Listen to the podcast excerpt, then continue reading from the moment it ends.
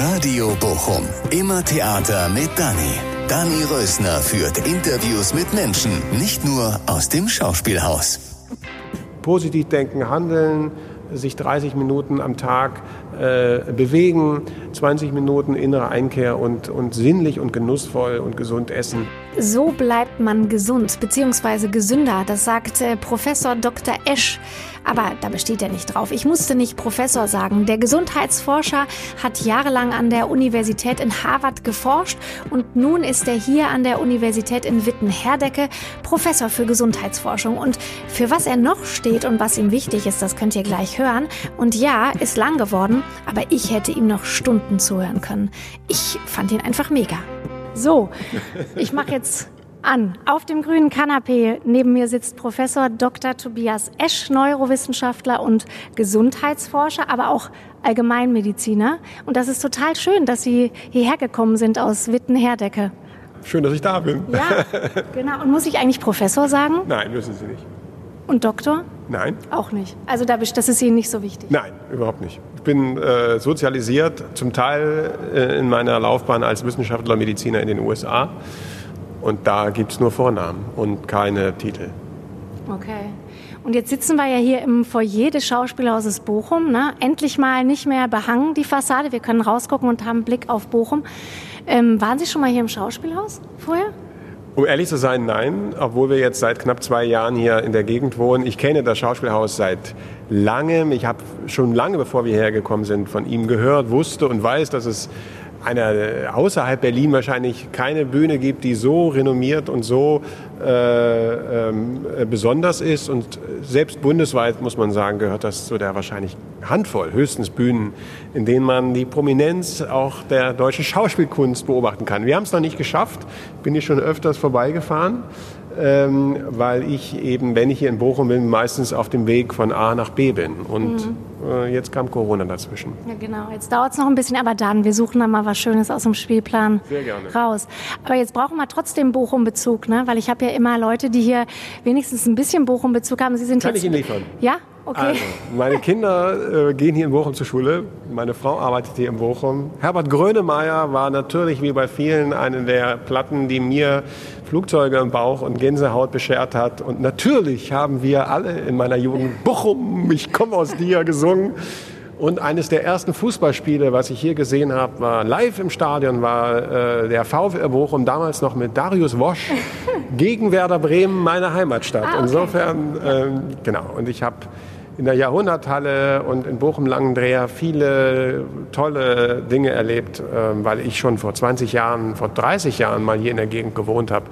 Insofern, es gibt verschiedene Überschneidungen. Das heißt, wir müssen uns jetzt nicht so anstrengen, wir haben es schon den ich würde Bochum sagen, ich bin ein Bochumer, würde ich nicht sagen, aber ich sage mal, es gibt die kleine Anekdote. Ähm, ich weiß nicht, ob ich das erzählen kann oder soll. soll ähm, Sie sollen. also es, war, es, es begab sich Folgendes dass äh, meine Familie und ich, wir lebten in Boston. Äh, ich hatte eine Gastprofessur in Harvard und es war auch so, dass wir durchaus das Ziel hatten, dort zu bleiben. Wir hatten mit der Harvard Medical School schon alles, waren wir uns einig. Äh, und dann kam die Chance hier in Witten an der Uni ein Projekt ganz neu aus dem Nichts äh, äh, zu entwickeln, wo es darum ging, all die Dinge, über die ich schon lange geforscht und gearbeitet hatte, mal im deutschen Gesundheitswesen äh, auf die Welt zu bringen. Und ähm, mein damaliger Prof äh, und Mentor in Harvard hat mit mir zusammen lange überlegt, ob das nicht doch jetzt auch eine Chance wäre, einfach mal was auf die Platte zu bringen. Und wir sind dann mit Tränchen, haben wir damals Boston verlassen und mein bester Freund Eckhard von Hirschhausen hat dann gesagt, du, das ist doch egal. Boston, Bochum, beides mit BO am Anfang, beides zwei Silben. Und dadurch wurde zu unser, in unserer Familie das geflügelte Wort, Bochum ist das neue Boston. in dem Gefühl bin ich hergekommen. Ja, das klingt gut. Ja, und jetzt äh, waren Sie in Harvard, Sie kommen aus Bremen und Sie haben genau, in Berlin... Auch wieder zwei Seen. Ja, genau. Waren in Berlin an der Charité, ja. ne? Ja, und jetzt hier. Und ja. Ähm, ja, wie ist denn das Ruhrgebiet dann, wenn man so viel rumgekommen ist? Ja, das ist eine ähm, spannende Frage. Also meine Standardantwort, ich werde versuchen, nicht Standardantworten zu geben. Ich frage danach nochmal. Erst Standard und Standardantwort ist du hast immer Autolärm, du hast immer Strommassen, wenn du nach oben guckst. Hier jetzt gerade nicht, aber wir sind in der Innenstadt. Ja. Äh, du hast in Witten, kommt noch hinzu, gerne Metalldämpfe in der Luft. Äh, das heißt, es gibt eigentlich alles, wo man sagt, da möchte man nicht sein. Aber die Leute sind nett. Und die Leute sind nett, meine ich nicht so ganz platt, sondern das meine ich auf eine Art, die geht tiefer. Äh, in Berlin hieß es immer, wenn man die Berliner Schnauze ansprach und die Ruppigkeit in Berlin, hieß es immer, die meinen das nicht so. Die sind nur so, alle tun das, die sind nicht so. Der Hund, der will ja nur spielen. Und da habe ich gesagt, nein, die Berliner, die meinen das so. Die, das ist nicht lustig. Also gerade mit Kindern da, die meinen das so. Also wenn sie ein Kind anhupen, was mit seinem Roller mit drei Jahren nicht schnell genug über die Ampel kommt, dann meint der Berliner das ernst. Der meint das nicht zum Spaß, sondern der sagt, mach zu, sieh zu. Also die Ruppigkeit, die wir in Berlin immer erlebt haben, die gehörte irgendwann so, man hat selber vergessen zu grüßen, weil pff, macht man sowieso nicht. Man rempelt sich an, man entschuldigt sich nicht mehr, man macht das irgendwann selber. Mhm. Und dann wird der Unterschied, wenn man nach Bochum kommt, ziemlich krass deutlich. Die Leute sind nett, die und äh, entschuldigen sich, wenn sie sich rempeln, anrempeln. Multikulti, alle reden davon, Berlin rühmt sich dafür. Hier findet es statt, ohne dass man da groß das betont. Meine Lieblingsszene, äh, die für mich so den Ausschlag gegeben hatte, auch in der Familie zu sagen, wir gehen jetzt wirklich, äh, wir pendeln nicht, sondern, oder das haben wir als Team entschieden, aber mein Impuls war zu sagen, wir gehen nach Bochum.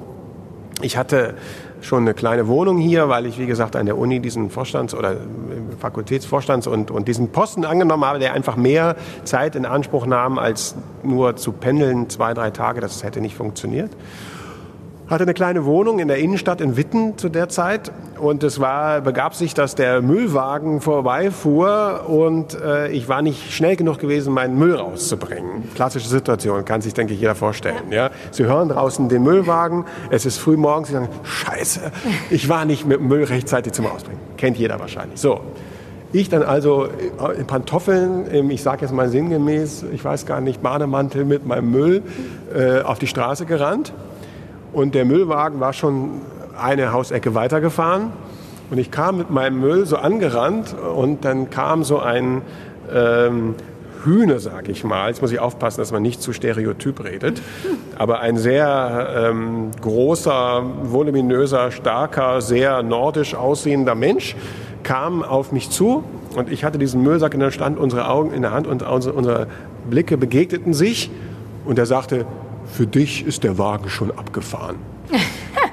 und ich drehte mit meinem Müllsack im Bademantel wieder ab, weil das in Berlin total die normale Auskunft ist. Weil klar, natürlich nimmt genau. man das nicht mit. Das macht man einfach nicht in Berlin. Allein die Idee nochmal zu bitten. So, Sie ahnen es. Ich stand also mit meinem Müllwagen, äh, Mülltüte in der Hand, wollte gerade abdrehen und dann kam ein kleiner, ich sage jetzt mal sinngemäß, türkischstämmiger oder zumindest migrationstypischer Ruhrgebietsmensch, der auch die Trinkhalle nebenan hätte da arbeiten können. Also jemand so richtig kerniger, kleiner ähm, äh, Mensch, der jetzt eher mit Migrationshintergrund ansah, äh, aussah, kam äh, von der Seite, war ein Müllwagen rum, nahm diesen Hühnen in den Arm, also beugte sich nach oben, legte seine, seine Hand auf dessen Schulter und die beiden grinste mich an und der, der ich sage jetzt mal sinngemäß türkisch aussehende Mitbürger sagte nur, der macht nur Spaß. und dann lachten sie beide und ich habe meinen Müll dann in den Müll äh, schmeißen können. Und diese Szene war für mich so, so, äh, so typisch und ist inzwischen so typisch, wie wir das hier erleben. Wir sind hierher gezogen, wir waren mit allen Nachbarn per Du, bevor wir überhaupt eingezogen waren. Es war, äh, um es kurz zu machen, man wird hier unprätentiös sofort angenommen, man muss nichts erklären, man muss keine Visitenkarte vorzeigen, man muss sich nicht durchboxen oder die Ellbogen ausfahren. Das macht es hier wirklich angenehm. Ja, so ist das hier, ne? Dann ist das gut, da haben Sie ja schon das Ruhrgebiet verstanden. Gutes Ruhrgebietsgefühl. Ja, und jetzt sind Sie hier an der Uni Witten-Herdecke ja. und Sie sind Gesundheitsforscher, also so liest man es äh, in den Klappentexten Ihrer Bücher. Was äh, kann ich mir jetzt darunter vorstellen, beziehungsweise die, die den Podcast jetzt hören? Also mich hat immer fasziniert, auch schon vor dem Studium äh, der Medizin und war auch ausschlaggebend für das Studium, dass jenseits dessen, dass ich auch als Mediziner heute und auch als Wissenschaftler leidenschaftlich Erkenntnis gewinnen möchte, wissen müsste, warum etwas so ist, warum jemand krank wird, wie die Krankheit funktioniert, all das ist wichtig. Aber mich hat immer gestört, dass die gleiche äh, Akribie, die gleiche Stringenz, die gleiche Neugierde auch für die Frage äh, gelten sollte, wie funktioniert Gesundheit? Warum ist Person A gesund und Person B nicht? Warum habe ich, wenn ich im Krankenhaus arbeite, zwei gleiche Diagnosen auf dem Papier, zwei Akten, wo die Werte sich vielleicht gleichen, die Menschen vielleicht gleich alt sind, aber wenn ich die anschaue, merke ich, dazwischen liegen Welten in der Frage, wie verarbeitet jemand eine Krankheit? Was hat jemand noch für Ziele? Was für Hoffnung? Wie, wie kann jemand ansteckend sein in Bezug auf Freude, auf Lebensfreude? Äh, und all das steht nicht in diesen Akten drin. Da steht drin, wie der Stuhlgang war und wie die Temperatur ist und ansonsten nur Laborwerte. Aber wann man zuletzt gelacht hat, wann man zuletzt geliebt hat, wann man, warum man das alles macht und was man für Ziele hat. Und das steht dann nirgendwo. Und mich hat immer fasziniert, dass ich schon als Pflegehelfer auf Stationen sehen konnte, dass die Menschen so unterschiedlich sind und dass die Biografien so unterschiedlich sind und dass ich der Meinung war, das ist für die Medizin enorm relevant. Damals dachte ich mir das nur, dass es relevant sein könnte. Heute würde ich sagen, ja, ich würde sogar so weit gehen und sagen, ich weiß es, dass es relevant ist. Und das würde ich unter dem Begriff Gesundheit zusammenfassen. Da geht es nicht um ein naives Verständnis, dass wir alle ewig jung sind und immer gesund sind. Wir beide wissen, dass das nicht so ist. Die meisten Hörer wissen, dass das nicht so ist. Es geht also nicht um ein Ideal, mhm. aber es geht darum, mit der gleichen Ernsthaftigkeit, mit der gleichen Seriosität und auch mit der gleichen Leidenschaft äh, Gesundheit zu studieren und zu verstehen und möglich zu halten, äh, für möglich zu halten wie, wie Krankheit. Und damit sind Sie gestartet ins Medizinstudium ja. mit diesen Fragen? Genau, das war für mich tatsächlich äh, der ausschlaggebende Punkt. Ich die beiden Fragen. Erstens, kann es sein, dass Menschen so unterschiedlich sind in Bezug auf Krankheitsverarbeitung oder jenseits der Krankheit, in Bezug auf die Frage, was war vor der Krankheit? Und die Frage, wie geht die Krankheit weiter oder wie geht der Mensch damit um, dass, dass man das systematisch untersuchen kann und dadurch die einen den anderen was mitteilen können. Also die einen von den anderen was lernen können. Das war die eine Frage. Und das zweite war, Warum soll das, wenn diese Frage erstmal interessant ist und man die bearbeiten kann, warum soll das außerhalb der Medizin passieren? Warum sollen das alle anderen vielleicht machen, nur die Mediziner nicht? Das, das gehört für mich ins Herz der Medizin. Das ist ein Teil, das ist nicht besser oder schlechter, das ist auch keine Alternativmedizin, finde ich sowieso bescheuert, diesen Begriff, sondern ähm, das gehört in das Herz dessen, was eine gute Medizin ausmacht, dass ich genauso versuche zu verstehen, was bringst du mit, was, was, wofür stehst du morgens auf? Also Warum machst Menschen. du das alles? Sie gucken sich den Menschen an. Ja, den Menschen, seine Ziele, seine Potenziale. Äh, die Biografie. Die Biografie und die Motivation. Motivare. Was bewegt dich? Mhm. Was, wofür machst du das? Und das heißt, die Frage war ja nochmal mit Witten-Herdecke, fiel mir gerade ein. Was, ja. machen, was machen Sie? haben da eine, ist das die, das ist die Ambulanz? Oder wie? Ähm genau, also ähm, die Frage, die ich eben angesprochen habe, was mich interessiert hat, ja. was ausschlaggebend war für mein Medizinstudium, das habe ich eigentlich wie einen roten Faden an den verschiedenen Stationen, an denen ich tätig war, immer äh, verfolgt.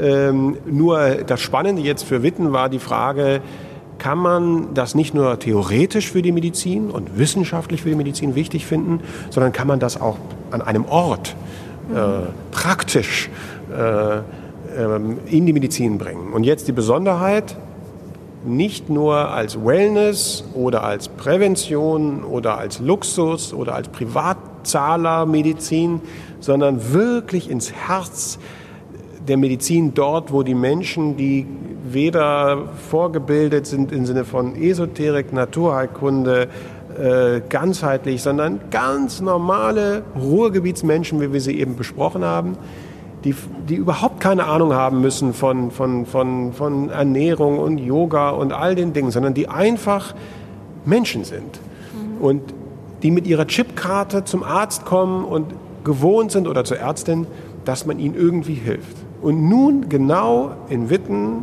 einen Ort finden, an dem das passiert, was sie kennen, dass man sich um ihre Krankheiten, ihre Medikamente, ihren Blutdruck und all das kümmert und Sie jetzt zum ersten Mal etwas hören über Ernährung und über äh, Entspannungsverfahren, über Achtsamkeit, vielleicht über Yoga, über positive Psychologie, über ein Glückstagebuch, über so Dinge, die man sonst beim Arzt nie gehört hat vorher. Und das passiert unter einem Dach in einer Einrichtung, die von den Krankenkassen, da haben wir lange für gefochten, äh, bezahlt wird. Die Behandlung wird übernommen. Über die Chipkarte kann ich da reingehen und kann plötzlich Dinge kennenlernen, die ich vielleicht noch nie gehört habe oder mal wusste und verloren habe auf dem Weg. Wahnsinn. Und da sitzen Sie und Sie haben Ihr Buch, darüber bin ich ja überhaupt auf Sie gestoßen. Sie haben, Sie haben mehrere Bücher geschrieben, ja. aber Sie haben auch den Selbstheilungscode geschrieben. Mhm. Das habe ich gelesen und bin auf Sie gestoßen. Und äh, ja, ich fand das super. Ich habe mich selbst gehalten, ein Stück weit zumindest, ein mhm. Stück Symptome. Mhm. Ja. und äh, was ist denn der, wie funktioniert der Selbstheilungscode? Was ist das?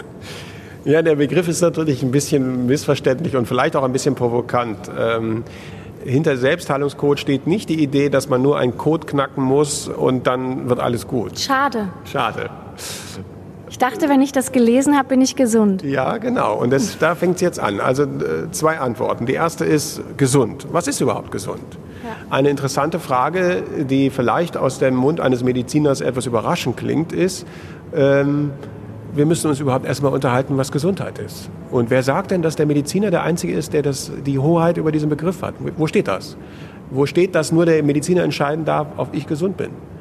Solange ich mit dem Mediziner vereinbart habe, dass Gesundheit bedeutet, dass meine Werte im Normbereich sind oder wie wir heute sagen, im Referenzbereich, solange wir gemeinsam verabredet haben, dass das Gesundheit ist, ist der Mediziner derjenige, der das darf. Der kann das entscheiden, weil er anhand seiner Werte, anhand seiner Ultraschallbilder, anhand seiner Laborbefunde sagen kann, du bist innerhalb oder außerhalb der Referenz. Und wenn wir gemeinsam verabreden, Patient und Arzt, dass das der Gesundheit ist, dann ist das der Arzt. Aber wenn es darum geht zu fragen, wie die WHO zum Beispiel Gesundheit definiert, das vollkommene, äh, äh ein Zustand vollkommenen Wohlbefindens und zwar körperlich, geistig, psychisch und sozial. Ja, vollkommenes Wohlbefinden. Ja, wer hat denn das? Dann wären wir alle krank. Und dann gibt es auch die Möglichkeit, dass ich vielleicht selber entscheide.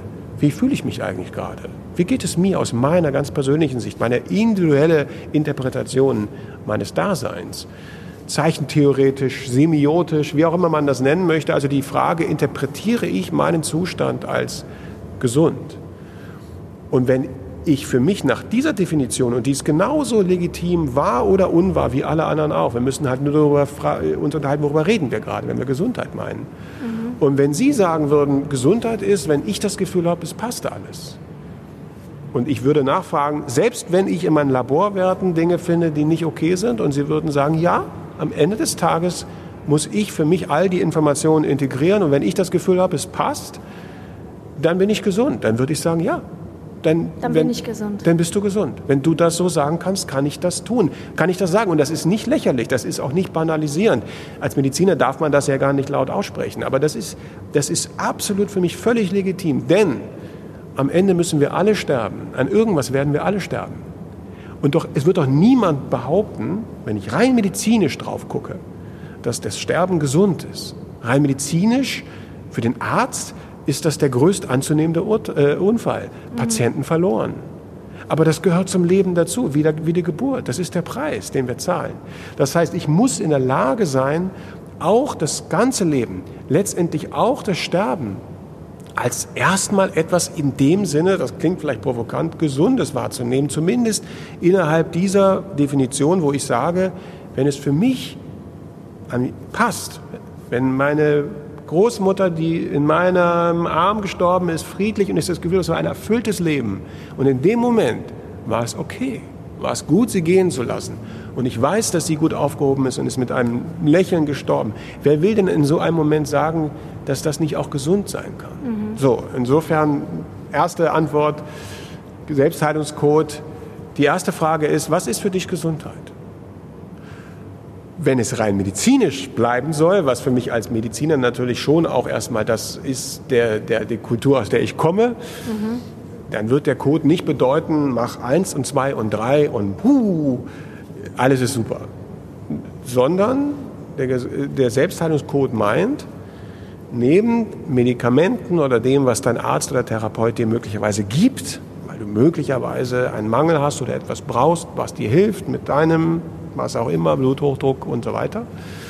In der zweiten Säule, das, was dein Arzt oder Therapeut mit dir macht, ob das Psychotherapie ist oder eine Operation oder was auch immer, gibt es die dritte Säule, die früher eben in der Medizin ganz selbstverständlicher Teil war, schon bei Hippokrates. Diaeta, Lebenskunst im Mittelalter, der innere Arzt, Archäus bei Paracelsus. Dieser innere Arzt, den haben wir irgendwann als Patienten gewollt oder ungewollt, bewusst oder unbewusst vorne da, wo man seine Jacke in der Garderobe, in der Arztpraxis abgibt, da haben wir den inneren Arzt abgegeben. Mhm. Und sobald wir eine Arztpraxis betreten haben, haben wir gesagt, jetzt bist du dran. Und mein Plädoyer ist einfach zu sagen, nee, nee, nee, nee. Der innere Arzt ist immer aktiv. Den kannst du gar nicht abschalten. Das wissen wir alle. Wenn wir uns schneiden, wächst die Wunde zusammen. Aber es macht einen Unterschied, ob ich gestresst bin, wie ich mich ernährt habe, wie ich geschlafen habe, wie schnell das geht. Das weiß jeder. Also die Selbstverantwortung des Patienten. So ist es. Und der Selbstheilungscode ist nichts anderes als, das kann mitunter für eine Heilung und auch für eine vollständige Heilung völlig ausreichend sein. Insofern, ja, es gibt diesen Code im Sinne von, du wirst gesund, schneller, besser.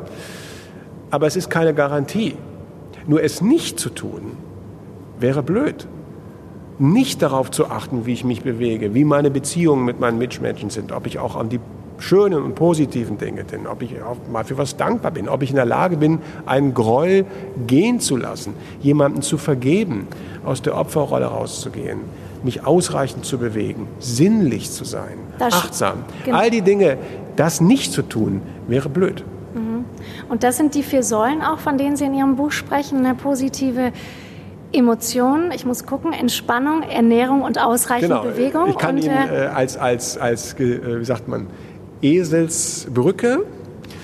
Ähm, ich, nenne das Bern. Mhm. Das, hat, das kam zu der Zeit, als ich damals äh, in Harvard äh, bei meinem ersten Aufenthalt, damals als, als junger Postdoktorand äh, vor, vor 20 Jahren äh, äh, tätig war dort und wir die, die Säulen der Gesundheit und der Gesundheitsförderung sehr akribisch studiert haben, kam mir plötzlich, dass die vier Säulen Behavior, Verhalten, da geht es um positives Denken und Handeln, also die Motivation für mein Tun, Behavior, Exercise, Bewegung, Relaxation, innere Einkehr oder Entspannung und Nutrition für Ernährung. Wenn man die vier Säulen so organisiert, wie ich das dann getan hatte, entsteht plötzlich mit den vier ersten Buchstaben Bern, wie die Hauptstadt der Schweiz. Und Super. da ich selber mal eine Zeit lang in der Schweiz als Arzt gearbeitet hatte und eine sehr positive äh, Einstellung, gutes, wie sage ich mal, äh, nicht nur gute Erinnerungen, sondern gute Vibrations beim Thema Schweiz habe, mhm. äh, dachte ich, das kann ich mir, selbst ich mir gut merken. Bern, heute verschreibt man alles auf Rezept, das kann man sich gut merken. Mhm. Äh, positiv denken, handeln, sich 30 Minuten am Tag äh, bewegen, 20 Minuten innere Einkehr und, und sinnlich und genussvoll und gesund essen. Äh, daraus entstand Bern. Das sind die vier Säulen. Was ich mich frage ist, wenn ich jetzt an einem Tiefpunkt bin, eine Krankheit habe, ihr Buch lese mhm. und denke, ja, okay, jetzt geht's mir scheiße. Mhm. Und wie, wenn ich jetzt aber, das ist ja ein Kreislauf, wie soll ich denn jetzt positive Emotionen bekommen, wenn es mir, wenn ich mich nicht entspannen kann, weil ich zum Beispiel Ängste mhm. habe, dass ich die mhm. Krankheit nicht in den Griff bekomme, mhm. dass Sie wissen, worauf ich hinaus will. Wie Absolut. soll ich mich bewegen, wenn ich mich in so einer Schockstarre mhm. empfinde? Wie ähm, funktioniert das? Was würden Sie so jemandem raten, der zu Ihnen kommt und sagt, ja, aber ich kann nicht. Mhm. So, mhm. wo soll ich dann anfangen? Also, erster Punkt, es geht nicht darum zu sagen, lach doch mal. Ja, nach dem Motto, komm, ist doch alles nicht so schlimm, mach Bären, kann doch nicht so schwierig sein. Genau. Ja, so wie man das vom Arzt gewohnt ist. Das ist ja genau mein Ansatz. Nicht? Das ist ja genau so das wie Problem. die Tabletten. Ganz Mach genau. Das ist ja das Problem, dass man sagt, hier ist ein Rezept und raus. Ne? Genau. Und dann haben wir eine Studie gemacht und sind gerade dabei, Daten zu erheben, wie viel hat der Patient eigentlich verstanden, der noch das Rezept in der Hand hat, der Handschlag vom Arzt ist noch warm, der Stuhl in der Praxis ist noch warm und der kommt mit seinem Rezept und sagt Hallo. Und ich frage den Patienten, was weißt du eigentlich? Und sagt er, oh, gar nicht so genau. Weil, weil überhaupt keine Identifikation mit dem Prozess, was, ist da, was hat das mit mir zu tun? Das heißt, äh, Bern oder der Selbstheilungscode heißt natürlich nicht, hier ist ein neues Rezept äh, und damit alles gut. Nein. Mhm also es geht nicht um die rosarote Brille, Schaka und jetzt gesund, ja? sondern es geht darum, genau das zu tun, was Sie, was Sie gerade angedeutet haben, nämlich den ersten Schritt, den allerersten kleinen Schritt. Und da ich ja immer im Nebenberuf Neurowissenschaftler bin und über das Belohnungssystem im Gehirn forsche, heißt es, es geht nicht nur darum, den ersten Schritt zu machen, sondern es geht darum, sofort ein Feedback für sich selber zu empfinden, wie fühlt sich das an. Ist das besser oder schlechter? Wenn ich, wenn ich ein Stück weit sozusagen aus der Erstarrung rauskomme, wenn ich ein bisschen Druck rausnehme, wenn ich den einen Schritt mache, nachdem ich das Gefühl habe, ich kann keinen Sport, ich kann mich nicht bewegen, ich bin vielleicht übergewichtig, ich habe noch nicht mal mehr Sportschuhe, die sind noch aus der Schulzeit, aus meiner 10. Klasse, wo ich war und seitdem habe ich keine neuen Sportschuhe mehr. Die liegen irgendwo da hinten im Schrank. Ich sehe mich nicht als jemand, der sich bewegt zum Beispiel. Oder ich habe wahnsinnig viel Stress und es ist überhaupt kein Platz in meinem Alltag. Und schau doch mal an, was bei mir alles ist. Mein Kind ist krank, ich bin gerade in der Scheidungssituation. Äh, mein, mein, meine Mutter hat Krebserkrankung gerade letzte Woche gesagt und, und äh, mein Job ist kurz davor, dass, äh, dass ich den wie auch immer verliere. Wie soll das gehen? Mhm. Entscheidend ist, die Leute genau da abzuholen und sagen, gut, jetzt nehmen wir mal aus Bern und jetzt stellen wir die verschiedenen Säulen meinetwegen vor, die verschiedenen Elemente. Wir nehmen uns mal ein einziges Element raus. Vielleicht mal einfach bewusst für zwei Minuten atmen. Bewusst wahrnehmen die Atmung. Vielleicht mal die Hand aufs Zwerchfell legen. Vielleicht nur für eine halbe Minute. Nur das Heben und Senken der Hand merken, wenn der Bauch sich hebt und senkt. Einfach mal spüren, die Hand auf meinem Bauch spüren. Und gleichzeitig feststellen, wie fühlt sich das an? Ist das besser oder schlechter? Vielleicht könnte man, wenn wir eine Apparatur dabei haben, die Herzfrequenzvariabilität oder die Herzfrequenz den Puls aufzeichnen. Oder man könnte durch Blutung der Hände zeigen oder dass die Hände warm werden. Also man könnte, für manch einen hilft das, dieses Gefühl, fühlt sich das besser oder schlechter an, noch ein bisschen wachkitzeln, weil jemand so weit von sich entfernt ist, so weit neben sich ist, dass es gar nicht möglich ist, allein dieses Gefühl, ob es besser oder schlechter ist, wahrzunehmen. Mhm. Das gibt es, dass Menschen schlicht und ergreifend wie bei James Joyce, Mr. Duffy, genau in der Nachbarschaft zu sich selbst leben. Ein ganzes Leben. Und noch nicht mal mehr in der Lage sind zu sagen, ob es besser oder schlechter ist. Da hilft es manchmal sozusagen mit, mit Hilfen von außen überhaupt erstmal dieses Gefühlfach zu kitzeln. Aber für die meisten Menschen wird es sein, dass ein kurzer Moment des Innehaltens als positiv erlebt wird. Das heißt aber auch, Sie nehmen sich Zeit. Also es hört sich ja jetzt schon nach Zeit an, die man braucht dann in der Sprechstunde, ja, und eben nicht nur Tabletten aufschreiben. Nehmen Sie mal drei Stück davon. Ja, also wir nehmen uns tatsächlich Zeit bei uns in der Ambulanz, das stimmt. Also wenn Sie zu uns neu kommen als Patientin oder als Patient, dann, dann nehmen wir uns beim Erstgespräch eine Stunde Zeit. Ja, das ist schon Luxus, wenn man so will. Sie müssen aber als Patient nicht so lange bleiben. Das ist kein Muss.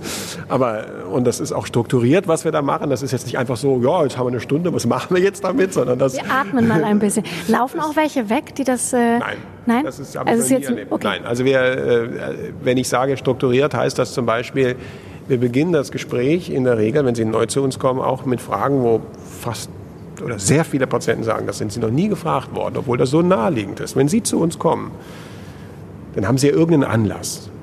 Und dann würden wir Sie als erstes fragen, wie würdest du das, weswegen du gekommen bist, mit deinen Worten nennen? Also wenn ich jetzt zu Ihnen komme und sage, ich habe chronische mhm. Kopfschmerzen, Migräne mhm. alle vier Wochen. So, dann würde ich als erstes fragen, ja, ich, ich höre Migräne, aber beschreib das, wie würdest du das nennen? Mhm. Wie fühlt sich das an? Was, was ist das für dich? Dann würde ich als nächstes fragen, ist das ernst oder ist es nicht ernst? Was glaubst du, warum es jetzt gerade aufgetreten ist? Oder warum es sich jetzt verschlimmert ist, hat? Du hast ja den Termin gemacht, du bist ja gekommen, das hat ja einen Grund. Warum hast du den Termin gemacht? Dann würde ich fragen, wird es jemals wieder weggehen? Oder was glaubst du? In dein, also bevor ich anfange zu untersuchen, in deiner Vorstellung, glaubst du, es geht weg oder bleibt es? Wie viel davon wird bleiben? Ich komme sofort. Ich würde, dann würde ich fragen, wovor hast du Angst? In Bezug auf die Diagnose, die Untersuchung, die Behandlung? Gibt es Dinge, wovor du Angst hast? Das sind die kleinen Fragen von einem meiner äh, Kollegen aus Harvard, die ich mitgebracht habe, mit dem wir das Gespräch beginnen, um überhaupt erstmal den Patienten da abzuholen. Denn der hat sich ja aufgemacht. Der hat ja eine Idee dahinter. Und wenn ich nicht verstehe, was seine Idee ist, dann können wir, und das erleben wir bei uns mit den Patienten manchmal, jahrzehntelang aneinander vorbeireden. Weil ich nie gefragt habe, was ist eigentlich dein Konzept, warum du dich aufgemacht hast? Warum was glaubst du, was dahinter steckt? Und dann natürlich äh, würden wir Untersuchungen und alles Mögliche machen, aber am Ende des Tages würden wir nie den Faden verlieren zu fragen, sind wir auf dem richtigen Weg? Wenn Sie das nächste Mal kommen, würde ich fragen, sind wir auf dem richtigen Weg? Denn das können wieder nur Sie beurteilen. Das sagen mir nicht meine Laborwerte. Und ob wir auf dem richtigen Weg sind oder nicht, das muss ich Sie fragen. Und dann fragen wir natürlich auch noch Dinge wie, was bringst du mit ein? Was können wir gemeinsam erarbeiten? Wir haben eine Therapeutin für Gesundheitsförderung bei uns, wo wir dann gemeinsam auch neben dem medizinischen, neben den Medikamenten, neben den Untersuchungen und all dem besprechen, welche Schritte wir gemeinsam gehen wollen, was für Ziele wir haben, wo wir anfangen.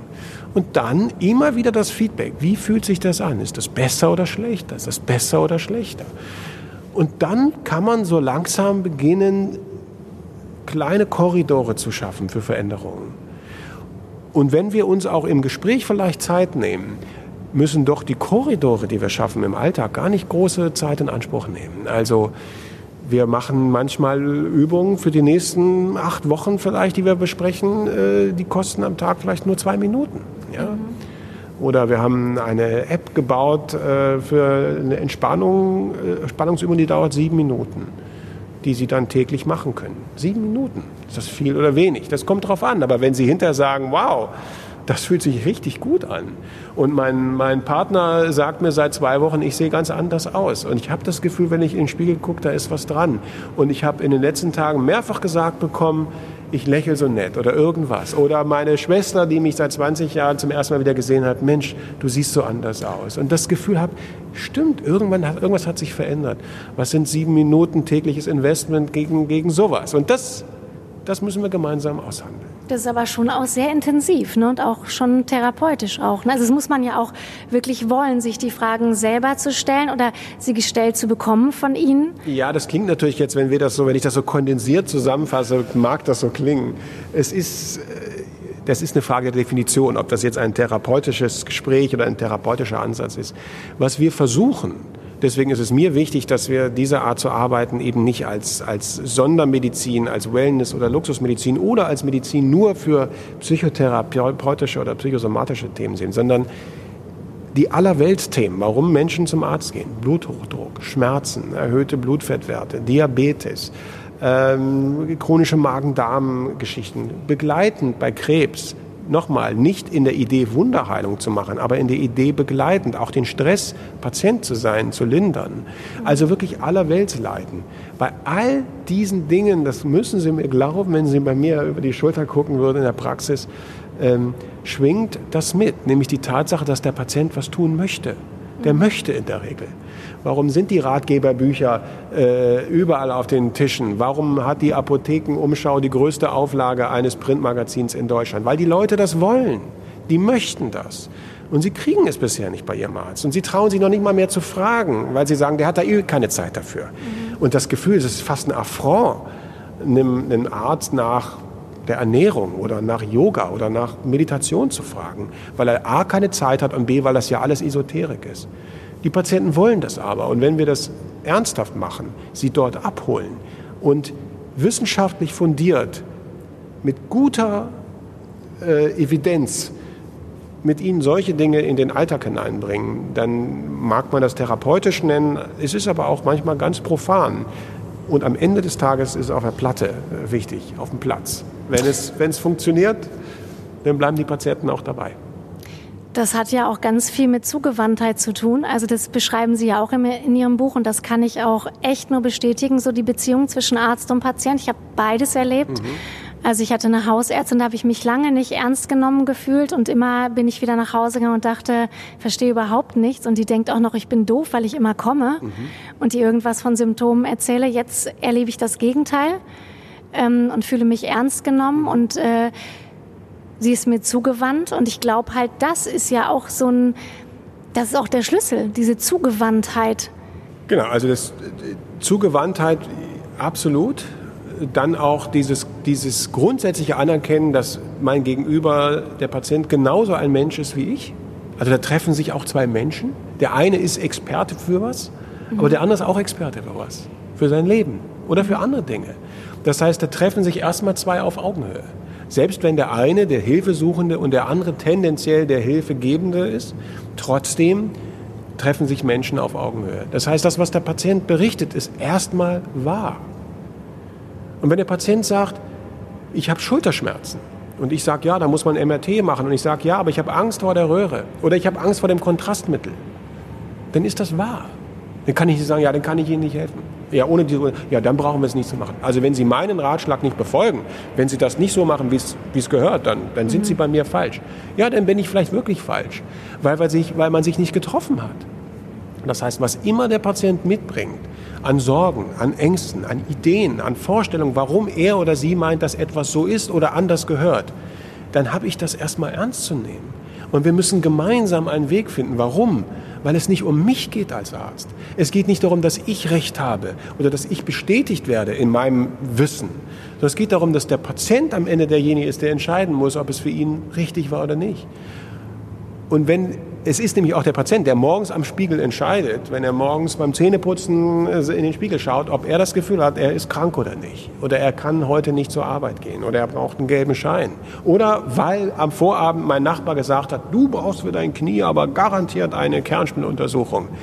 Am Ende des Tages ist es der Patient, der entscheidet, ob er Hilfe sucht und am Ende des Tages auch, ob diese Untersuchung durchgeführt wird. Seien wir mal ehrlich.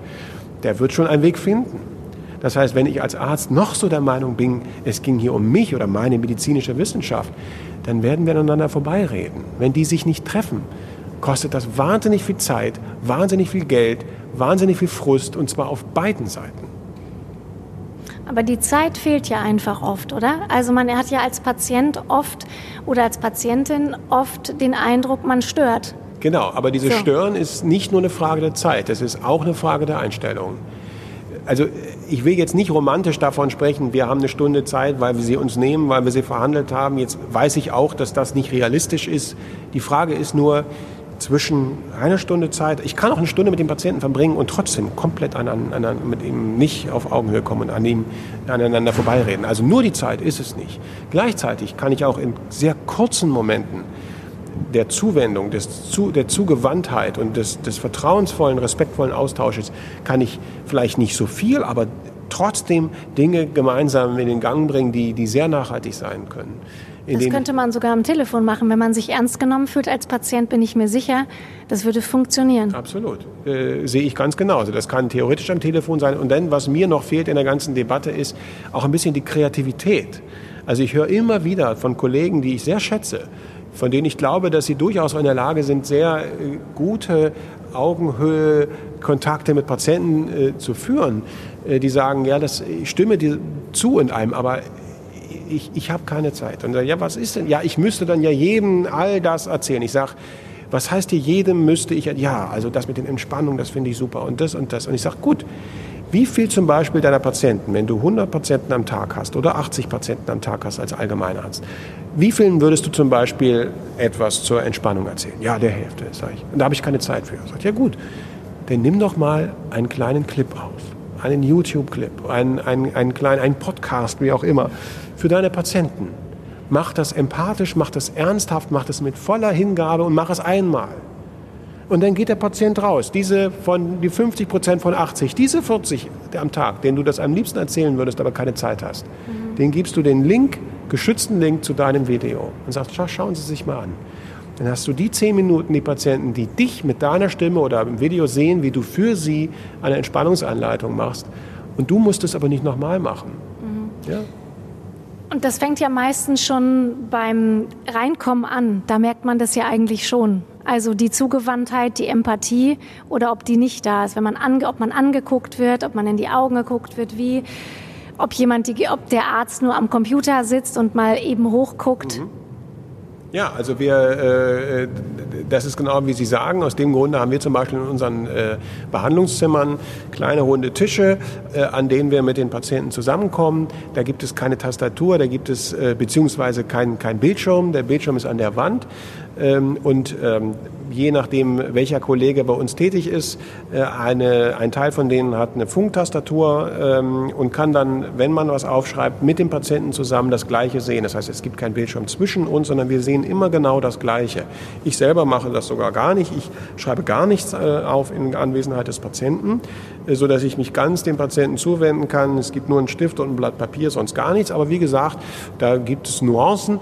Entscheidend für uns ist, dass es keine Geheimnisse gibt. Das heißt, wenn der Patient rausgeht und ich möglicherweise dann erst dokumentiere, dann kann bei uns, wir nennen das Open Notes, der Patient von zu Hause alles sehen, was ich über ihn dokumentiere. Es gibt keine Geheimnisse. Er kriegt bei uns ein Passwort, kann auf ein Patientenportal gehen. Das funktioniert ähnlich wie beim Online-Banking und sieht dort alle Befunde, alle Laborbefunde, alle Arztbriefe und auch die Original-Karteikarteneinträge, die ich gemacht habe, sieht er oder sie zeitgleich und kann dadurch alles nachvollziehen, was, was dokumentiert Das heißt, wurde. Sie können nicht schreiben, Hypochonder nervt? Ich kann alles schreiben.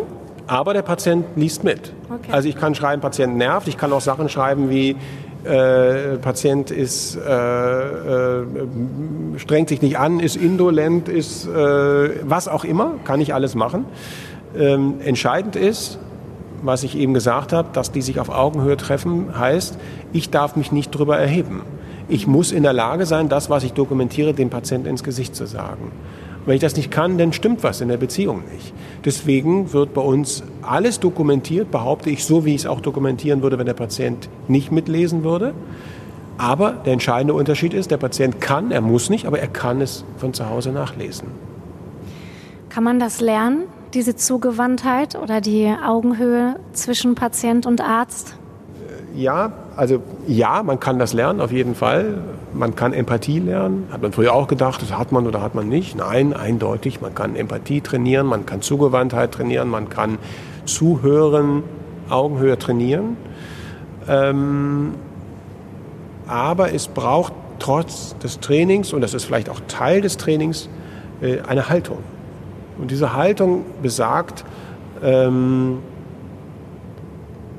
ich möchte in Beziehung mit dir treten als Patient. Das ist natürlich eine harte Ansage, wenn Mediziner zuhören, die sagen, oh Gott, ich bin raus.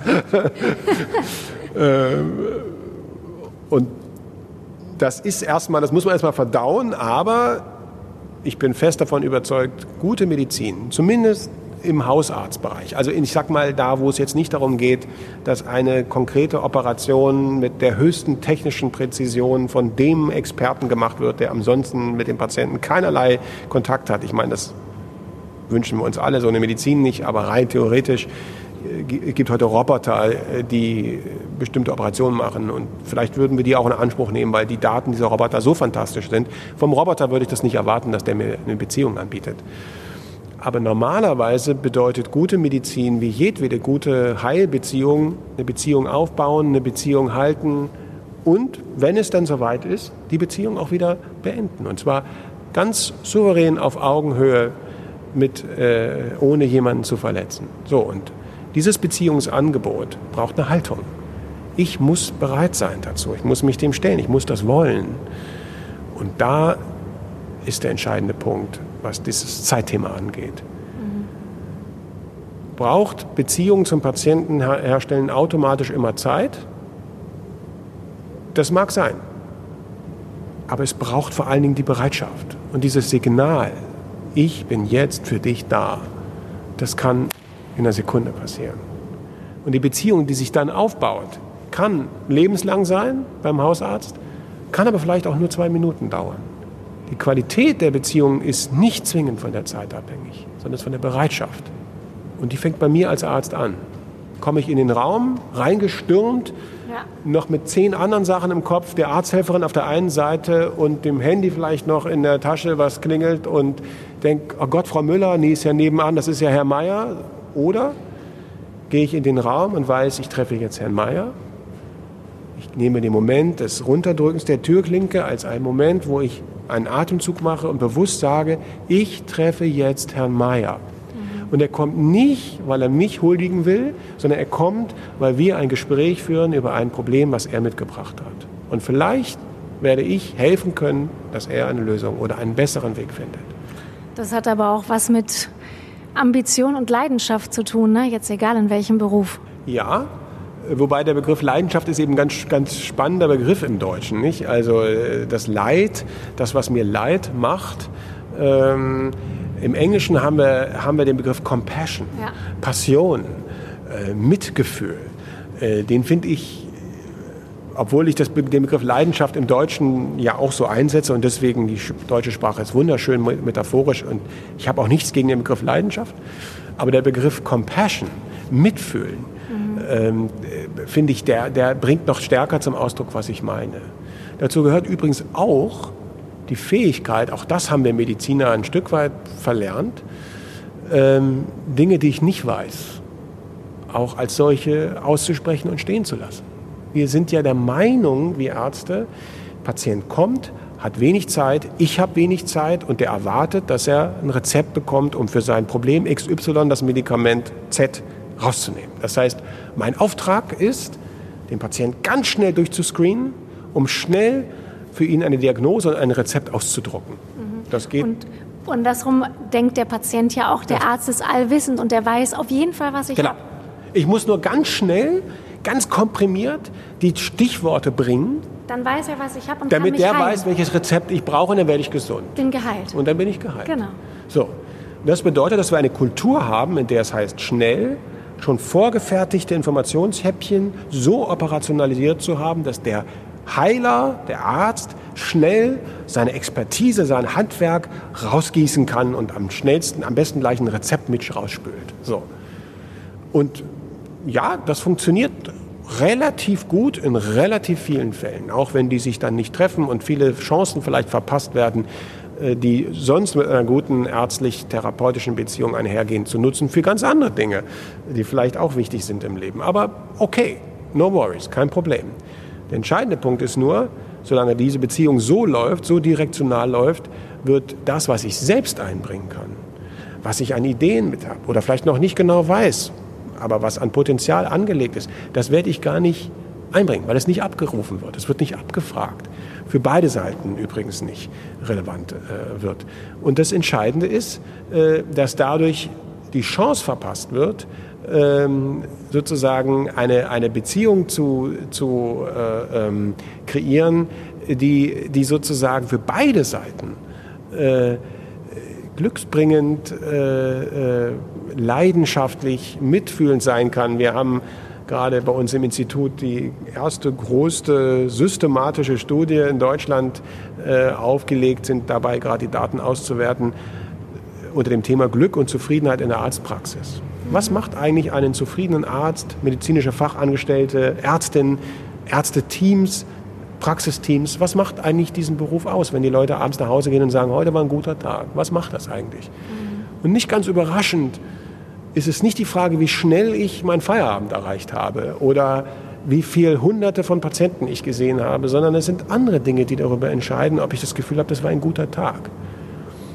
Und wenn es am Tag, wir nennen das zum Beispiel den heiligen Moment gab, den Moment, wo sich Therapeut, Arzt und Patient getroffen haben,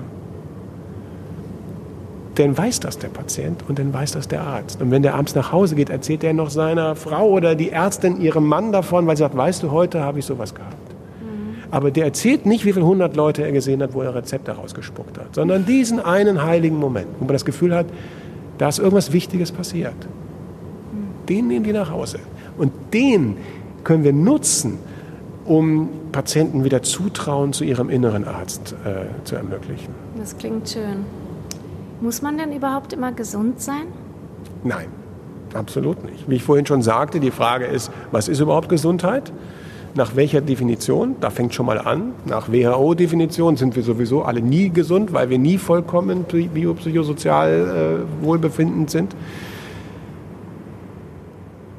Und nach rein medizinischer Definition muss man sagen, ja, selbst wenn die Referenzwerte immer wieder erreicht werden sollen, wie gesagt, irgendwann werden wir sterben. Das wäre sozusagen dann der Verlust des Patienten und damit äh, das Aufgeben der Möglichkeit, wieder in die Referenzwerte zurückzukommen. Also kurzum, es ist sowieso eine Illusion. Und viele Menschen, die ich gut kenne, auch äh, äh, einige von denen würden sagen, Ähm, Gesundheit ist vor allen Dingen eine Entscheidung. Es ist ein innerer Weg sozusagen. Es ist eine subjektive Form äh, der Interpretation meiner Realität und in einem Zustand, in dem das vielleicht nicht alles gesund und perfekt ist.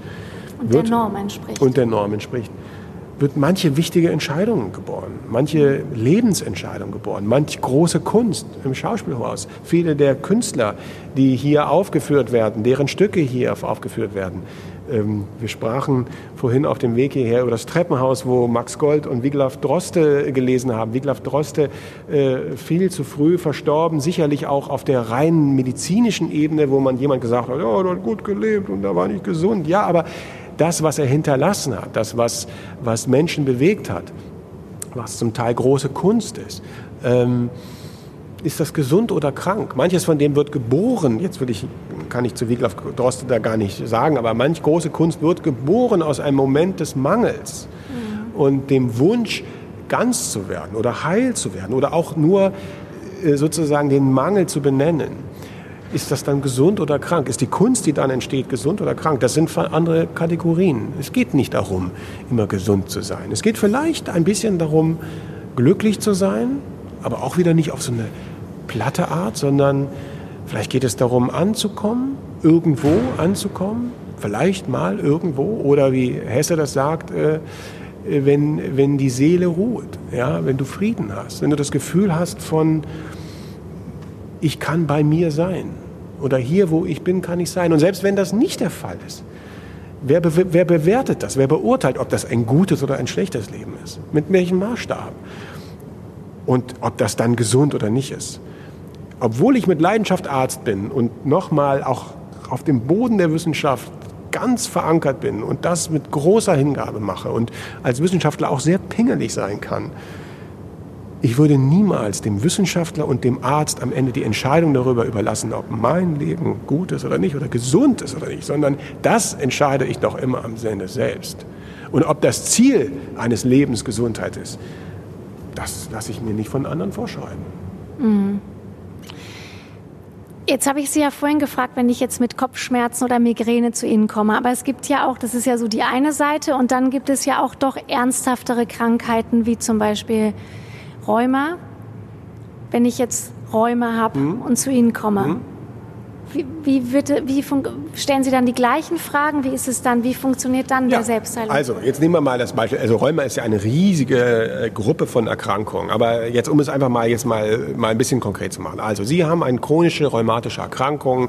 Sie haben Schmerzen immer wiederkehrend. Sie haben vielleicht sogar Veränderungen in den Gelenken und ähnliches. Und das geht mit ganz verschiedenen Formen von Schmerz einher und von vielleicht Schlafproblemen und sind vielleicht sogar im Alltag eingeschränkt. Immer wieder Phasen phasenweise, schubweise ins Auto einzusteigen, zur Arbeit zu fahren und dies und das. So, wir würden also erstmal fragen, wie nennst du das selber, Räumer? Was ist das für dich? Was bedeutet das? Wir würden, wie ich vorhin gesagt habe, die eigene Einschätzung, ist das schwer oder nicht? Wird es, wirst du jemals wieder richtig gesund? Oder was glaubst du ist möglich? Was glaubst du jetzt in dieser Situation, jetzt, bevor wir anfangen, medizinisch zu untersuchen, was, was können wir erreichen aus deiner Sicht? Vielleicht geht ja viel mehr, aber ich muss ein Gefühl dafür haben, was, was ist mein Auftrag? Also was, was ist der Auftrag an uns, an, unseren, an unser gemeinsames Team? So, dann würden wir, wir würden sehr wahrscheinlich eine ausführliche körperliche Untersuchung machen.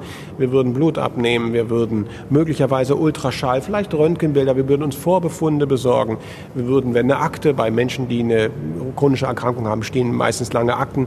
Wir haben eine Case Managerin und einen Case Manager bei uns angestellt, der wirklich diese Befunde mal richtig systematisch durchgeht und sagt, hier wurde vor sieben Jahren empfohlen, eine bestimmte Untersuchung zu machen, die ist nie gelaufen. Warum eigentlich nicht? Oder wir stellen plötzlich fest, bestimmte Untersuchungen sind zehnmal gelaufen. Die widersprechen sich. Das heißt, wir versuchen zu gucken, passt das zusammen oder fehlt was? Was fehlt, holen wir nach, werden wir an Befunden holen. Dann werden wir in der Fallkonferenz mit allen Berufen, die bei uns sind, Gesundheitsförderern, Case-Managern, medizinischen Fachangestellten, Ärzten, Ärztinnen gemeinsam den Fall von verschiedenen Seiten beleuchten. Und dann kommt es auf die Gesundheitsförderung zum Beispiel an, dass wir durchgehen, wie ist die Ernährung? Ernährung hat einen großen Einfluss beim, beim Bern. Rheuma. Bern. Bern. Wir gehen die Säulen alle durch. Wir gehen genau durch. Wie ist die Ernährung? Und zwar ganz konkret. Mhm. Wir machen vielleicht Ernährungstagebuch. Ähm, wir schauen, gibt es Inseln der inneren Einkehr? Der Entspannung am Tag? Wie ist das Stresslevel? Gibt es sonstige Stresswarnsignale? Wir messen das Stresslevel. Wir gucken, wo gibt es Auslöser für Stress, für chronischen Stress. Auch da sehr gut etabliert, chronischer Stress, Rheuma nicht gut. Eindeutige Zunahme der Entzündungsparameter, der Schmerzsituation. Die Symptomatik wird nicht nur gefühlt, sondern manifest durch Stress eindeutig verschlechtert. Wir suchen solche Stresssituationen auf. Wir schauen, ähm, wie es mit der Sinnlichkeit, mit der Achtsamkeit, mit dem immer wieder ins Jetzt holen, weil auch da die Forschung gut zeigt, dass gerade bei chronischen Erkrankungen die Menschen sehr häufig sich mit der Krankheit beschäftigen. Das sollen sie und müssen sie ja hm, häufig auch, weil sie den Alltag gestalten müssen, aber sie driften weg in die Vergangenheit, das Bild von sich, als sie noch gesund waren oder die Zukunft mit Sorgen und Ängsten in Bezug auf was kommt da noch. Chronische Erkrankungen häufig die Situation, dass sie ja zunehmen, dass sie fortschreiten. Und wir versuchen den Patienten aus diesem, aus diesem Dilemma einerseits in die Zukunft und andererseits in die Vergangenheit immer wieder abzurutschen, ins Jetzt zu holen, weil jetzt findet Verhalten statt. Jetzt haben wir die Chance, was zu verändern. Jetzt haben wir die Chance, gemeinsam Motivation, Bewegung zu kreieren und zu gucken, was geht. Das heißt, wir arbeiten wirklich an diesen Bernsäulen und dann verabreden wir möglicherweise für bestimmte Gelenke, die entzündet sind, machen wir vielleicht naturheilkundliche Behandlung. Vielleicht für ein Gelenk, was chronisch schon verändert ist, machen wir vielleicht eine Blutegelbehandlung, die auch sehr gut wirksam sein kann. Für Schmerzen machen wir vielleicht eine Akupunkturbehandlung. Wir nehmen vielleicht schulmedizinische Medikamente hinzu. Wir mögen den Begriff Schulmedizin eigentlich gar nicht. Also indizierte Medikamente nehmen wir hinzu, das ist gar keine Frage. Und dann arbeiten wir möglicherweise in der Gruppe, klassischerweise in der Gruppe, über acht Wochen mit zehn bis zwölf Patienten, wo wir einmal in der Woche uns treffen für zwei Stunden und die Bernsäulen uns gemeinsam erarbeiten. Schön. Ich habe gerade kurz auf Ihre Uhr geguckt, weil ich gedacht habe, wir reden schon so lange und ich könnte Sie tausend Sachen fragen. Sie sprechen immer wieder von Stress. Und Sie schreiben auch in Ihrem Buch, ähm, yeah. dass 50 Prozent aller Krankheiten oder die Hälfte aller Krankheiten auf Stress zurückzuführen sind. Mhm. Stimmt das? Ja, also diese Zahl äh, geht von der WHO, ne? Hab ich ja, mir genau, also und, und äh, mein alter Chef in, in, in Harvard, Benson, sprach sogar 60 bis 80. Ich habe gerade das kürzlich nochmal in seinen Originalpublikationen nachgelesen. Sogar bis 90 Prozent haben zumindest eine Stressassoziation. Also geschenkt völlig egal, wie viel Prozent der Erkrankungen, wegen derer Menschen zu ihren Ärzten gehen, nun Stress assoziiert, stressbedingt sind. Dass Stress eine große Rolle spielt in unseren Alltagen, ist nachgewiesen. Selbst wenn es richtig ist, dass das Sprechen über Stress, die Tatsache, dass es alle irgendwie haben und dass Burnout heute irgendwie auch eine Modeerkrankung ist und all das. Ja, das stimmt auch. Die Aufmerksamkeit ist auch anders. Selbst in den Tarifverträgen wird heute im Rahmen der psychosozialen Gefährdungsanalysen am Arbeitsplatz Stress artikuliert und gemessen. Das stimmt alles.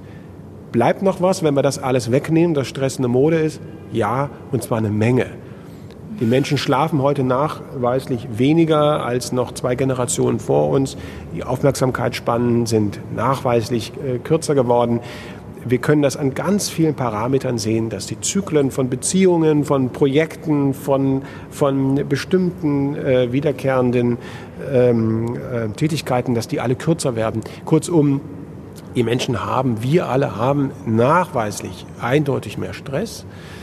Ähm, und die nicht so gute Nachricht ist, dass Stress zu ganz substanziellen Veränderungen führt im Körper, eben nicht nur in meiner Befindlichkeit, das ist nicht nur einfach doof, sondern Stress macht eindeutig nachweislich körperliche Veränderungen, die ausgesprochen ungünstig sein können. Und äh, das sollten wir nicht haben. Wir sollten nicht keinen Stress haben, das wäre Unsinn. Stress gehört zum Leben dazu, ist ein Überlebensmechanismus, den brauchen wir. Aber wir sollten nicht ohnmächtig dem Stress ausgeliefert sein. Wir sollten so viel Stress haben, dass wir damit gut leben können. Aber wenn es geht, nicht mehr. Und man muss ihn ja auch erstmal bemerken. Ne? Es gibt ja auch mhm. viele Menschen, die merken gar nicht, dass sie ständig gestresst sind. Die, die haben das, ist für die normal, so einen Stresspegel zu haben. Ja, das ist tatsächlich äh, hochinteressant, weil viele Menschen, auch vielleicht die das jetzt hören, noch in der Schule gehört haben, es gäbe guten und schlechten Stress, Eu- und Dis-Stress. Also hört man immer wie, oh, ich habe voll, äh, ich brauche den Adrenalinkick oder äh, ich habe äh, Stress ist für mich Lebenselixier. Also Stress, glauben viele Menschen, könnte man unterscheiden nach guten und schlechten Stress und das ist aber Unsinn. Es ist eine Frage der Dosis. Ähm, es gibt diesen guten Stress nicht. Wenn wir äh, viermal im Jahr heiraten würden oder äh, wenn wir immer ständig neue thrilling Jobs hätten, ganz abenteuerliche, tolle Projekte, jeden Tag neu, würden wir auch mit Bluthochdruck am Ende des Tages äh, enden. Das heißt, Stress erstmal äh, ist eine Frage der Dosis. Äh, Stress ist ein Überlebensmechanismus, gut und schlecht gibt es nicht.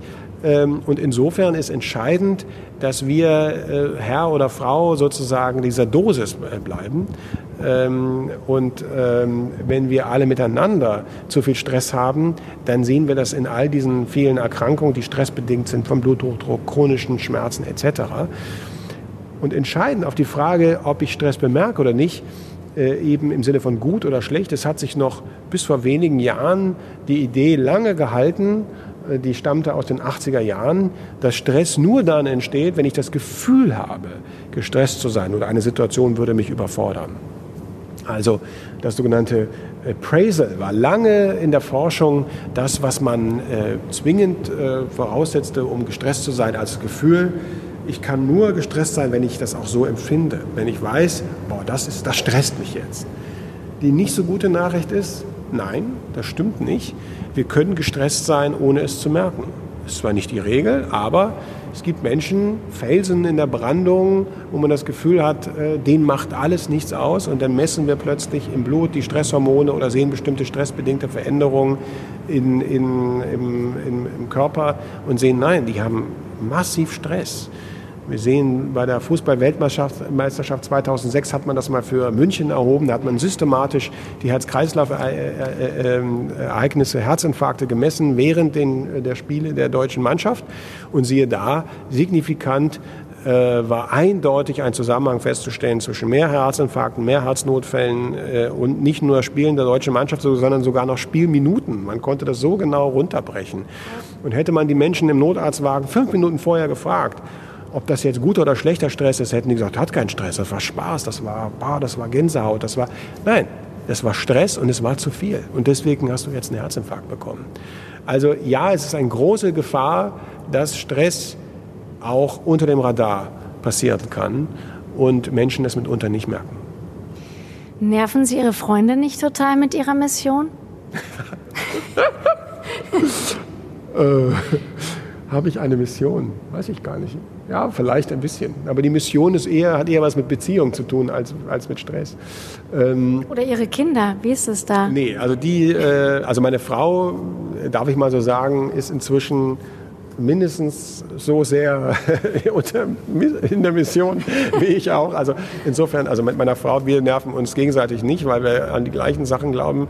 Aber wir haben es bisher geschafft, unsere Kinder weitestgehend davon zu verschonen. Also während wir zum Beispiel regelmäßig Bern betreiben, meditieren, achtsam versuchen zu sein, uns entsprechend zu ernähren etc., äh, haben unsere Kinder totalen Freigang.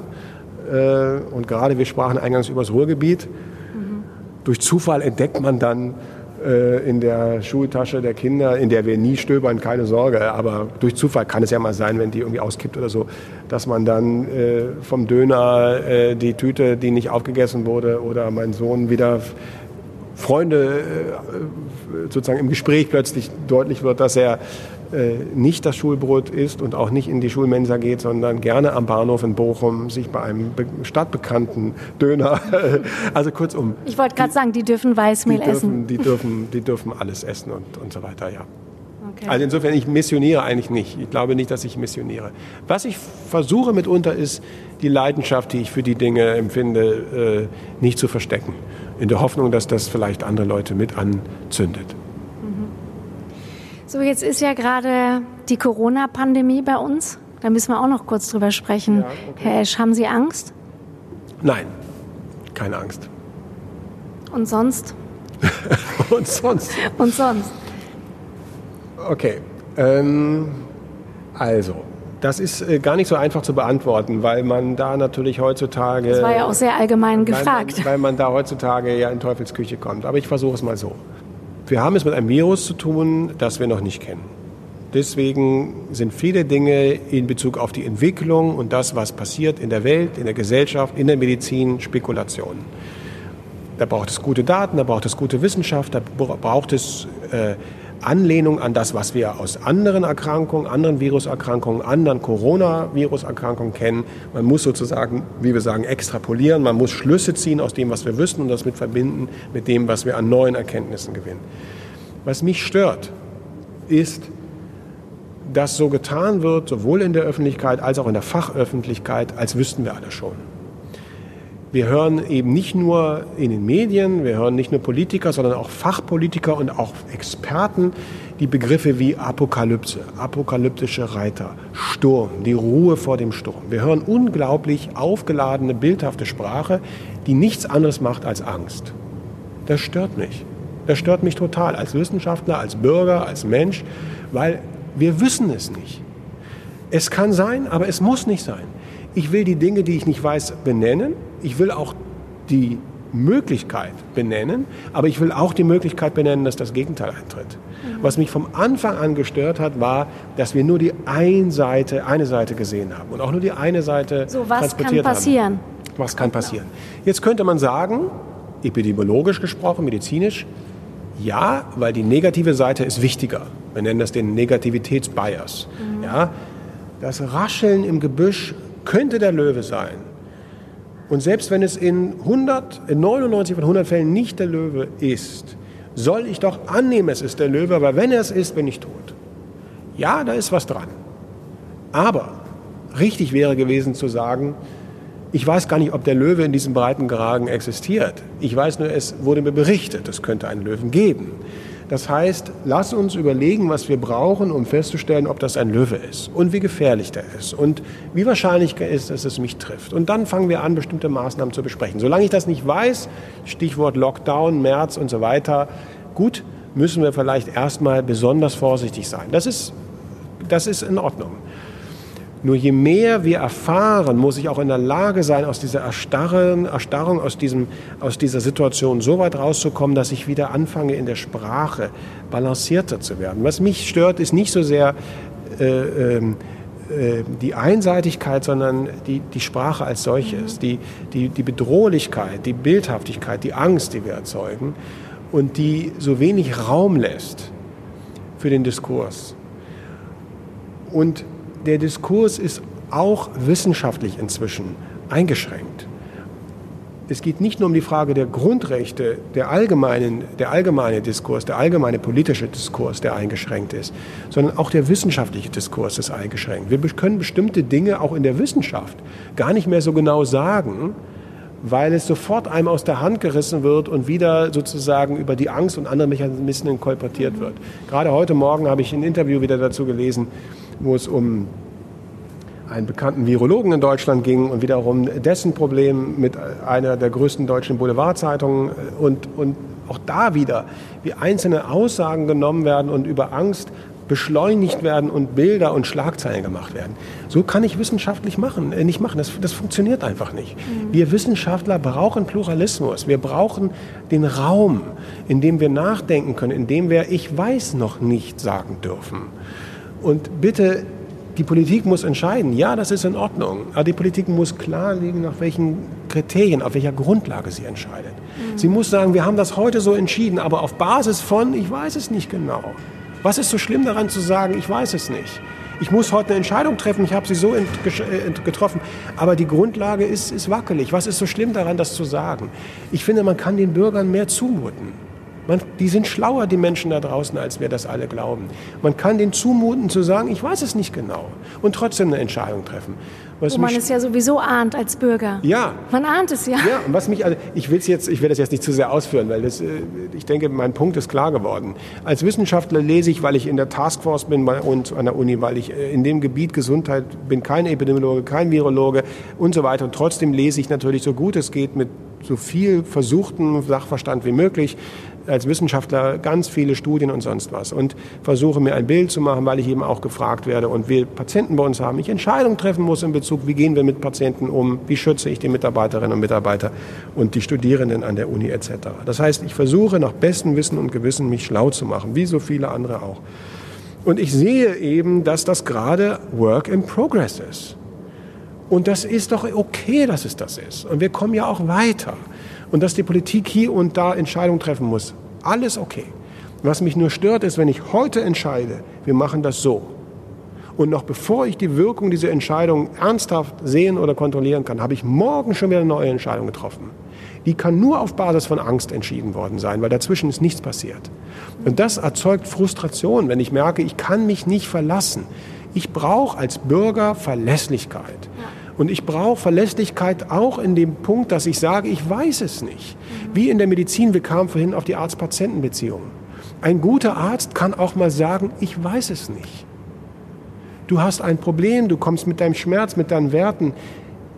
Ich habe die Lösung um mich. Ich weiß, es tut mir leid. Es ist schwer für dich gerade. Ich kann mit dir diesen Raum halten, den Moment aushalten, dass es schwierig ist. Und da bin ich für dich da. Aber ich habe vielleicht jetzt im Moment keine Lösung. Ich habe auch als Epidemiologe, Virologe, sonst was Loge keine Lösung vielleicht. Ist das okay, das zu sagen? Ja.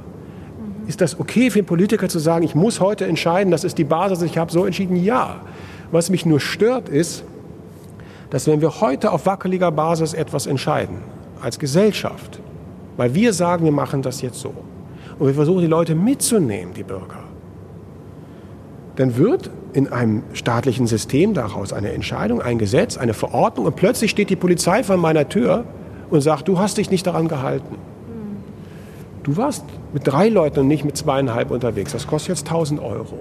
Oder ist deine Besprechung in deiner Ambulanz, wo du mit dem Team in der Ambulanz zusammenkommst mittags, wo ihr anderthalb Meter Abstand habt und Mundschutz tragt.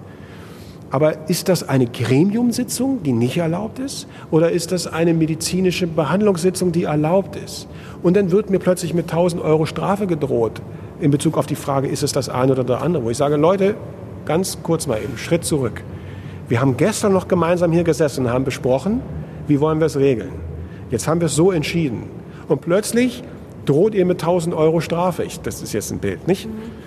So kommen wir nicht weiter. Über diese Angst kommen wir ständig wieder in diese Situation, in die Regression, in die Defensive zu gehen. Ich möchte Kreativität, ich möchte, ich möchte Zukunft gestalten, ich möchte auch Unwissenheit und äh, Ambivalenz aussprechen dürfen, damit daraus der Ansporn wird, Erkenntnis zu gewinnen. Aber ich möchte mich ungern immer wieder nur an die, an die, an die Regeln von gestern sozusagen erinnert, äh, erinnern lassen. Ja, wenn wir sie vereinbart haben, müssen wir uns daran halten. Man muss sie auch kontrollieren, ist auch in Ordnung. Aber die dürfen nicht zum neuen Gott werden. Die, die, müssen, die, müssen, die müssen in ihrer Ambivalenz auch angepasst werden. Das ist eine Aufgabe von Politik, aber nicht von Wissenschaft. Fast gutes Schlusswort. Leider, ich könnte Ihnen, glaube ich, noch 199 Fragen stellen, aber es ist schon viel zu lang. Außer, sind Sie jetzt VfL-Fan, wo Sie hier wohnen? Waren Sie Werder, sind Sie Werder-Fan? Ja, also ich Aber jetzt mal, VfL, ne? Ja.